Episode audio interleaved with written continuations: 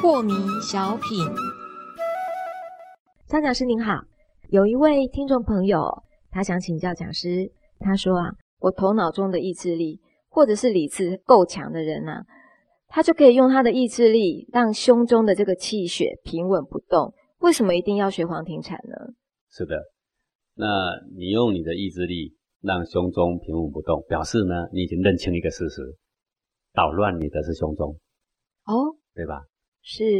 你只是用一个别的方式，去拿远处的水救这里的火，是是是，但是你已经知道真正的问题在这里的火，对对吧？对，那么黄庭禅所教给你的东西是，这一把火呢，是你认为的火，嗯，你把它当敌人就是火。是但是呢，如果有一天你把它当朋友，它其实不是火，它还是一股蛮温暖的热能，是，它可以长养你的肢体百骸。嗯，你只要接受它，它对你是完全不会危害的。对，那么以后不论它有火也好，你也安宁；没火也好，你也安宁啊。那你的人生不就是全方位的幸福了吗？是哎，你现在还得用你的脑袋瓜把它给扑灭，你才能够得安宁。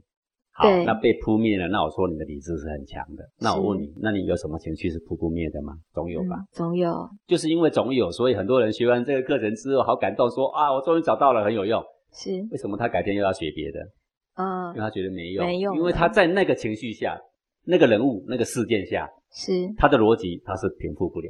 对，所以他就觉得没用了。所以现在可以平复，不表示以后都可以平复。这件事可以平复，不表示那件事也可以平复。对你对小孩带来的困扰可以平复，不表示老婆给你的困扰你一样可以平复，是对不对？是，啊，所以想要得到全方位的幸福呢，只有一招啦，就是不论他内心现在是属于什么波浪下，对到底有没有波浪都无所谓，对，我有一个安宁的能力，嗯，这个才是釜底抽薪的解脱了。